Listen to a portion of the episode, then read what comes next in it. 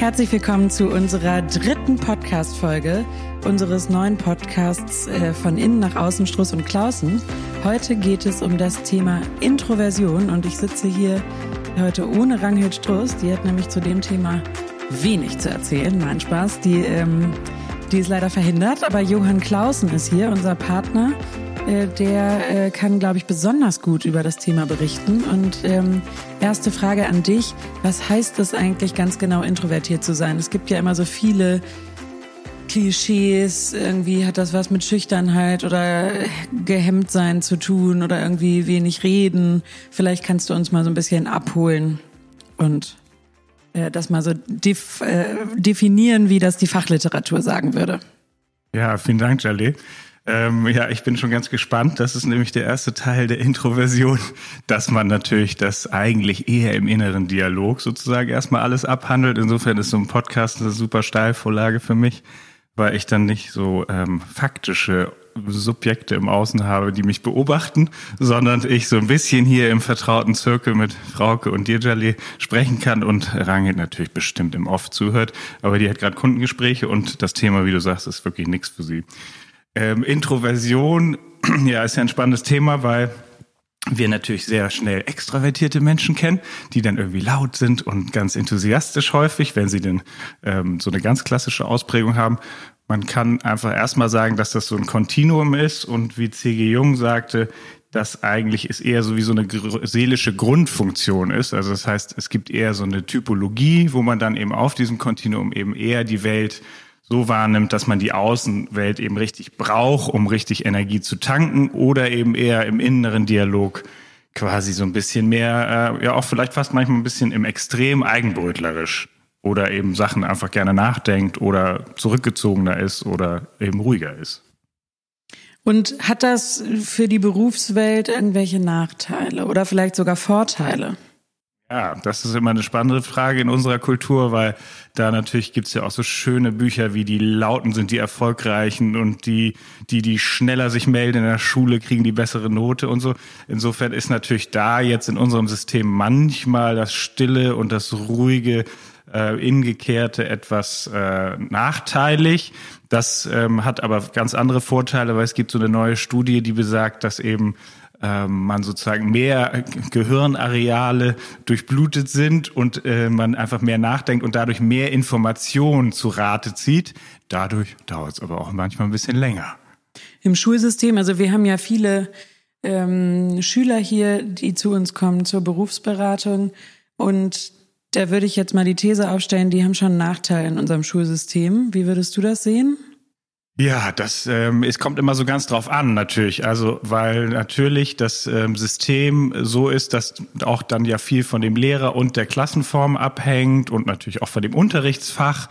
Also sagen wir mal, es ist natürlich ein hoch ähm, ein Fach, wo man sich viel melden darf und viel im Dialog ist und viel seine Meinung äußert und das vielleicht auch sogar noch schnell und so ein bisschen rabaukig, so in den, sagen wir mal, irgendwie Jahren, wo man eben noch ein bisschen wilder äh, zur Sache ist, dann kann das natürlich manchmal so sein, dass es für eine junge Seele eine Herausforderung ist, weil eben diese Introversion im Extrem heißen kann, man ist schüchtern, aber in erster Linie heißt es eigentlich, dass man wirklich ähm, die Themen einfach eben wirklich im Innen wahrnimmt und dann sich vorstellen muss, immer so, wie gehe ich jetzt eigentlich mit der Außenwelt um? Das ist sozusagen immer ein innerer Dialog, immer ein innerer Prozess, der eben für die Außenwelt nicht sichtbar ist. Und dadurch hängt schon sehr viel davon ab, wie reif auch zum Beispiel der Lehrer ist oder auch die Freunde, ob die sehen, ah ja, guck mal, da ist der kleine Peter, der äh, meldet sich nicht so viel, aber da geht ganz schön viel ab in der Birne. Oder ähm, der ist im Grunde nicht abweisend, ne? wenn der nicht mit so einer kleinen Party kommen will, sondern der ist eben, äh, das hat gar nichts mit den anderen zu tun, sondern der spielt einfach gerne Lego zum Beispiel. Was würden wir denn ähm, introvertierten Menschen für Tipps geben? Also sowohl Schülern, wie gehen die damit um, dass, dass es vielleicht manchmal schwierig ist in so einem Fach wie äh, Politik, Gesellschaft, Wirtschaft, wo irgendwie nur schnell reingerufen und diskutiert wird äh, und präsentiert wird. Und was würden wir auch den etwas älteren Kunden raten, die vielleicht im Großraumbüro in vielen Meetings und Brainstorming-Runden ähm, immer äh, ein bisschen zu lange nachdenken und dann vielleicht auch ein bisschen untergehen? Ja, ähm, wir, wir gehen gleich mitten rein. Ich würde jetzt doch mal auf die introvertierte Art äh, äh, den Denkermodus einwerfen und noch einmal so eine kleine Grundlage geben, wie das hier mit Intro und Extro so für uns in, auch in der Beratung wahrgenommen wird. Nämlich einmal, wie ich einleitend sagte, dieses Kontinuum. Dann eben, dass das eigentlich eine unbewusste Art ist, wie man auf die Welt reagiert. Das heißt, damit kommt man teilweise auch schon auf die Welt und ähm, dann wird man sich quasi zu seinem Umfeld und zu seiner Familie in irgendeiner Weise verhalten. Das heißt, wir gehen ja sehr davon aus, dass Persönlichkeit immer so ein dynamisches Feld ist und irgendwie, dass eben Extraversion und Introversion auf einem Kontinuum quasi eine Dimension, eine Facette, eine Art, wie man eben mit der Welt umgeht, darstellt. Ähm, Klassiker ja sonst immer gerne der MBTI, dieses 16 Personality Type, ähm, gibt es viele Kritiker von. Dann ist äh, ja auch sehr beliebt Big Five Ocean, da ist es dann auch eben eine Facette von. Und ähm, ich würde sagen, Introversion hat eben gar nichts notwendigerweise damit zu tun, dass man nicht auch total offen ist oder nicht auch gerne kommuniziert. Und da sind wir eben beim Thema, dass man relativ gut vielleicht in der Schule rausfinden kann, so, dass man eben, dass es nicht heißt, wenn ich eben mal ruhiger bin und da nicht so schnell was zu sagen habe, heißt es natürlich, dass man sich ein stabiles Umfeld sucht, was einem nicht spiegelt, ah ja, du bist langsam oder oh, sag doch mal was. Also dieses sozusagen sich nochmal so ein Ping-Pong im Außen zu suchen, wo das Innere irgendwie niedergemacht wird oder schlecht gemacht wird oder sich nicht so gut anfühlt, das ist natürlich für jegliche Seite doof. Du kennst das ja ganz gut, wenn man sagt, ah ja, this is where the magic happens, unsere Lieblingsberaterin, die lauteste, wir wollen alle nur zu Jalé, nicht? da ist immer gute Laune, da kommen wir raus mit so einem richtigen Energieboost und gleichzeitig ähm, wollen natürlich die Menschen, die so ein bisschen mehr eben auf dem Kontinuum Richtung Innenorientierung gehen, die wollen natürlich nicht so ein Stigma haben, oh, dieses schüchterne, ängstliche kleine Wesen, wir müssen es schützen. Das ist natürlich auch nicht so. Also, wie gehen wir damit um? Das war ja die Frage. ähm, klar, umso jünger man ist, kann man natürlich nicht besonders bewusst damit umgehen, sondern das ist dann eher so ein kausales Widerfahrenes. Und umso introvertierter man eben dann zu der Zeit ist, umso mehr braucht man, denke ich, einfach so ein bisschen einen schützenden Raum, wo man sich zurückziehen kann, um wirklich Ruhe zu tanken. Das ist für die einfach viel, viel wichtiger und es bleibt im Grunde im Erwachsenenalter auch nicht anders. Gleichzeitig ist, glaube ich, dieses kann man dann eben authentischer, offener damit umgehen. Und je mehr, haben wir ja auch schon in den letzten Folgen gut besprochen, je mehr man sich natürlich kennt und je mehr man so ein bisschen mit dem im Reinen ist, dass das auch Anteile sind, die gar nicht gut oder schlecht sind, sondern erstmal eben so sind, wie man ist, kann man eben daraus auch ganz, also ist es eben, sind das ganz tolle Eigenschaften. Also eine Introversion hat eben den Vorteil, auch irgendwie mal eher die Beobachterperspektive einzunehmen, zu warten, noch nicht so hektisch mal vielleicht zu sein. Genau, was würdest du denn sagen? Was sind so die Top-Eigenschaften von Introvertierten, wenn man das überhaupt so pauschal sagen kann? Genau, das ist ja hier unser kleines Katz- und Maus-Spiel. Natürlich, Rangel und ich, äh, wir wehren uns ja immer gegen pauschale Aussagen. Ähm, genau, also ich glaube, das Wichtigste ist wirklich, es sind einfach immer zwei Ausprägungen einer, eines Kontinuums und dass das eben ein Bereich ist, auf den man dann natürlich auch in jede Richtung gehen kann. Äh, ein, ein lauter Entertainer braucht Rückzugs... Äh, Felder, genauso wie jemand, der vielleicht sonst ähm, das neue, ähm, ähm, weiß nicht, Medikament entwickelt im Stillen, der will dann vielleicht auch irgendwann mal eben als Dozent oder ähnlichem oder sonst seinen Freunden davon erzählen. Also ist auch eine Interessensfrage. Die Top 10 oder sagen wir mal ein paar positive Dinge, die ähm, also die Introvertierten sowie natürlich auch die Extrovertierten haben sehr, sehr, sehr viele gute Eigenschaften. Es kommt immer darauf an, in welchem Umfeld man die logischerweise wie einsetzen kann. Und ich würde sagen, einfach alleine diese, vielleicht, wenn man es positiv ja auch mal betrachtet und gar nicht eben sagt, oh, das ist in unserer Welt irgendwie schlecht, sondern ist ja was ganz Schönes. Man ist nämlich im Grunde genommen, hat man ja einen ganz ruhigen Blick auf die Welt und man setzt sich natürlich auch sehr detailliert mit Dingen auseinander. Man braucht auch ehrlich gesagt ja gerade in der jetzigen Zeit nicht so viele Impulse von außen. Das heißt, ähm, auch als Arbeitgeber kann das ja im richtigen Kontext total super sein, weil man da vielleicht ein Projekt, eine Aufgabe stellt und eben dann man davon ausgehen kann, dass nicht alle zehn Minuten Kaffeepause ist vielleicht. Also der braucht auch Kaffee vielleicht, der braucht sicher auch Ablenkung. Aber natürlich gestaltet sich anders. Also es ist eher, C.G. Jung sagte mal, dass die Korrelation zwischen Introversion und einem eher denkenden Typen schon größer ist, weil man dann eben so ein bisschen einfach auch gerne in die Natur geht. Man betrachtet die Welt einfach nochmal möglicherweise einen Ticken differenzierter, dafür eben deutlich manchmal ein bisschen eben nicht gleich so fast moving und so actionorientiert und raus damit. Das äh, geht doch auch damit einher, dass man sich vielleicht besser konzentrieren kann, oder? Also dass der Flow größer ist und man sich viel besser mit mit einer Sache lange beschäftigen kann. Wäre das so ein Vorteil, den man introvertierten Schülern zum Beispiel sagen könnte? Ja, das ist auch spannend, weil das natürlich dann wieder voraussetzt im Grunde das Gebiet und dass man den Fokus hält, weil natürlich jemand, der introvertiert ist, also nehmen wir mal an, ähm, es gibt einen, einen, kleinen Jungen, der, äh, der gerne mit Lego spielt, dann ist es vielleicht auch nicht so, dass wenn er sich in Geschichte nicht so viel meldet, dass natürlich das Fach Geschichte, obwohl er vielleicht altertümliche Burgen in Lego baut, äh, so spannend ist, dass er sich gleich wild meldet und sagt so jetzt raus damit. Ähm, das wäre natürlich das eine. Deswegen kann natürlich der Fokus schon auch bei Introvertierten total äh, ähm, ab, abgehen, so dass man eben einfach sich mit den Dingen beschäftigt, die einem irgendwie eben spannend vorkommen. Und bei Extravertierten ist natürlich auch das Thema äh, ähm, sozusagen, wie beharrlich oder wie fokussiert gehe ich an die Dinge ran. Im guten Reifegrad entwickelt wäre das sicher ein Vorteil und für die Introvertierten deutlich einfacher.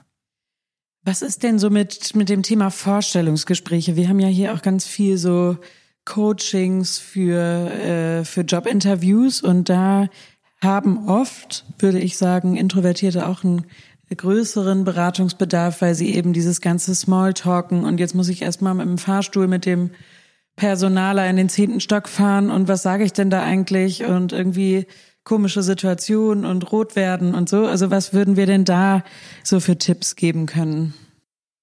Genau, also ich glaube, da gibt's wie immer die zwei Buzzwörter hier in unserem Podcast. Das eine ist, man muss so authentisch oder sollte so authentisch sein, wie es einem möglich ist, weil umso mehr man natürlich einfach weiß, dass äh, man nicht so gerne mit fremden Menschen einfach sofort äh, Intimes austauscht, ähm, umso besser ist das natürlich und umso glaubwürdiger ist es auch für jemand anderen.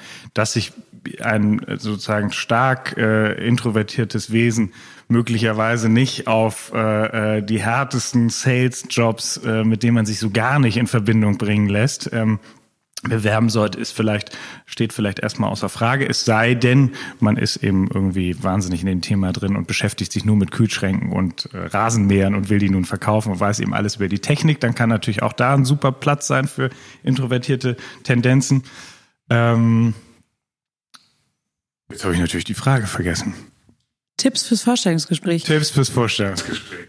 Hier kommen Tipps fürs Vorstellungsgespräch. Das erste ist für ähm, jede Form natürlich des Vorstellungsgesprächs ist, das gilt für beide Kontinuen, Endpunkte, dass man sich vorbereitet mm, und dass natürlich der Introvertierte ein wenig mehr Vorbereitung einfach benötigt, im Grunde des, ähm, weil er meistens dann im Action nicht so gut improvisieren kann, es sei denn, es wurde lange gelernt und geübt oder man connectet und bondet sehr gut mit den Interviewpartnern. Und ein Vorteil ist natürlich auch, dass sowohl das Unternehmen als auch vielleicht die Marke, als auch vielleicht diejenigen, mit denen er spricht, er vielleicht schon mal vorher einen kurzen Kontakt hatte am Telefon oder eben sich auch Themen, also zum Beispiel auch Sachen anziehen, die man bequem findet. Ähm, also sich wirklich so wohlfühlen, wie es eben dann geht, um dann reinzugehen und zu sagen, ach, ich habe schon mal einen Grad an Wohlfühlatmosphäre erreicht, den habe ich auch alleine hergestellt. Und man kann sich ja auch auf Smalltalk vorbereiten. Ne? Also inhaltlich ist ja die eine Sache, aber vielleicht kann der Introvertierte ja auch üben, wie ist so ein guter Einstieg in so ein Gespräch und was könnte ich eben auf dieser Fahrstuhlfahrt mal sagen äh, das klingt alles ein bisschen komisch für mich als sehr Extravertierte, die das natürlich so ganz natürlich macht. Ähm, aber auch darauf könnte man sich ja vorbereiten, oder? Man kann sich darauf vorbereiten. Gleichzeitig eben im Sinne der Wahrhaftigkeit wäre es natürlich jetzt auch komisch, wenn da jemand plötzlich mit einem Otto-Witz um die Ecke kommt zum Einstieg und keiner lacht. Also das wäre natürlich mehr disruptives Fremdschämen, würde ich mal sagen, für die Runde. Ähm, gleichzeitig, ich glaube, es kommt echt immer ganz darauf an, in welchem Feld man sich bewirbt und auf welche Stelle. Und wichtig ist einfach nur ja, dass man eben dann auch von dann und äh, dann und wann mal lächelt und offen ist, weil das ist jetzt äh, häufig haben Introvertierte wird denen sozusagen so ein bisschen vorgeworfen, ah, ihr habt ja immer ein Pokerface oder ihr seid abweisend oder ihr wollt ja gar nicht mit uns sprechen. Das finden so ganz Hardcore Extravertierte natürlich total nervig, weil sie sich im Grunde abgewiesen fühlen, äh, abgewertet fühlen und so ein bisschen nicht den Applaus kriegen. Und das ist so introvertiert, wenn man wirklich sehr hart introvertiert ist oder sehr deutlich diese Tendenz als Ausprägung hat, dann kommt einem das manchmal so rüber, als würde den das nicht so richtig interessieren. Und das natürlich im Vorstellungsgespräch kann das Gift sein, je nach Stelle natürlich. Und im Sinne der Authentizität könnte man sowas ja auch ansprechen, oder? Also übrigens, ich bin nicht abweisend. Exakt. Man könnte sagen, das ist mein schönes Gesicht. Nein, man könnte eben einmal sagen, ja, äh, man könnte damit, ich finde auch Humor ist ja eine Art von, von Brücke häufig und das wäre, glaube ich, über sich selber im Sinne der Authentizität zu lachen. Das ist ein schwieriges Wort für einen Podcast als leicht introvertierter Mensch. Ähm, ist es dann, glaube ich, gut, wenn man einfach da so rangeht, dass man eben dann auch kurz mal über sich selbst lacht und einfach sagt, ah, glücklicherweise zum Beispiel habe ich mir jetzt hier ja nicht die Stelle als ähm, Unternehmenskommunikationsexperte äh, ausgesucht, wo ich immer die ganze Zeit der Bild Rede und Antwort stellen muss. Klar, du hast ja jetzt schon häufiger gesagt, die introvertierten Menschen bewerben sich ja im Idealfall auch auf Stellen, wo genau die Stärken gefragt sind. Ähm, trotzdem ist ja unsere Arbeitswelt einfach durch Hektik und Dynamik und Schnelligkeit geprägt, also zumindest in unserer westlichen Kultur. Also viele Meetings, viel Großraumbüro, ne? Also es wird ja auch, die Tendenz wird ja eher, äh, ist ja eher mehr davon, mehr Flexibilität, mehr Interaktion. Ähm, wie können Introvertierte damit gut umgehen? Also wenn es jetzt viele Meetings gibt und ich als introvertierte Person da nicht so schnell zu Wort komme, äh, was kann ich denn da tun? Weil das kann ja auch ganz faktische Nachteile dann haben, wenn mein Chef äh, mich nicht sieht und ich dann vielleicht irgendwie nie befördert werde oder gar nicht ähm, promoten kann, was ich eigentlich für einen super Job mache. Genau, also das ist eigentlich eine gute Überleitung, weil wenn man natürlich von dieser krassen Trennung ausgeht, von der natürlich auch C.G. Jung und alle anderen psychologischen Wissenschaftler absehen, dass man sozusagen die Menschheit in zwei Hälften teilt, ne, Introvertierte und Extravertierte, das ist natürlich ein Konstrukt, das gibt's überhaupt nicht. Aber gleichzeitig kann sich das natürlich gegenseitig total triggern und dann fühlen sich natürlich beide Seiten missverstanden. Im Idealfall ist es natürlich so, dass zum Beispiel ähm, für den eher introvertierten ähm, natürlich ist gut ist, eben ein Umfeld zu wählen, wo das, äh, wo er vielleicht auch über seine Expertise und sein Wissen kommen kann, wo er eben auch dann wirklich irgendwie die Menschen und das Umfeld gut kennt, weil das schon häufig so ist, dass derjenige meistens gut daran äh, tut, sich ein eigenes Büro oder zumindest ein kleineres Büro in einer netten Runde zu suchen. Das heißt übrigens nicht, dass introvertierte Menschen nicht total teamfähig und Teamliebhaber sind. Das ist auch immer so ein, ähm, so ein Mysterium da draußen in der Welt, dass gesagt wird, Introvertierte müssen quasi alleine an der Petrischale sitzen. Äh, das ist natürlich null so, sondern die haben total Lust auf Menschen, nur sie müssen nicht die ganze Zeit mit ihnen quatschen. Und das ist natürlich äh, für Extravertierte manchmal total verrückt, wie man in der Kaffeeküche oder sonst wo stehen kann und äh, nicht die ganze Zeit über sein Wochenende redet. Das braucht halt Zeit und ehrlich gesagt kann das gerade in der heutigen Zeit, wo man ja irgendwie diese Zoom-Meetings oder wir wollen hier keine Werbung machen, aber ähm, eben eher digital arbeitet, kann das ein Riesenvorteil sein, weil die natürlich dann auch irre viel schaffen und man eben gar nicht so viel Zeitverlust möglicherweise hat. Also keine, nicht unbedingt Großraumbüros, es sei denn, man kennt die Firma und die Menschen um sich herum sehr, sehr lange immer davon ausgehend, dass man wirklich in dem heftigsten Ausprägung des Kontinuums ist. Und gleichzeitig macht es schon Sinn, dass die Leute eben sich mit was beschäftigen und in einem Feld arbeiten. Das gilt aber natürlich genauso für die andere Seite der Extravertierten. Die können das nur besser überspielen und damit anders umgehen und sich andere Bereiche suchen, die sie vielleicht ablenken. Das wären so die ersten beiden. Ganz kurz noch im, im Meeting, darauf bist du jetzt noch nicht eingegangen. Wie, wie kommt der wir müssen ja so ein bisschen in Klischees äh, denken. Ähm, der extrem introvertierte Mensch, wie kommt er in so einem Meeting zu Wort? Und kann sich seinem Chef auch zeigen? Also, weil sonst hat das ja wirklich Wettbewerbsnachteile, ne? Total. Also gut wäre, wenn natürlich der Runde das bewusst wäre und zwar gar nicht im Sinne der Bewertung, sondern im Sinne des, da kommt immer noch mal ein Impuls, den wir haben wir noch gar nicht abgefragt. Insofern wäre für Meetings sowieso unserer Meinung wichtig, dass man eigentlich die ganz gute Rahmenbedingungen und Regeln schafft, dass eigentlich sowieso jeder zu Wort kommen darf. Müssen ist ja immer so in Anführungsstrichen zu setzen.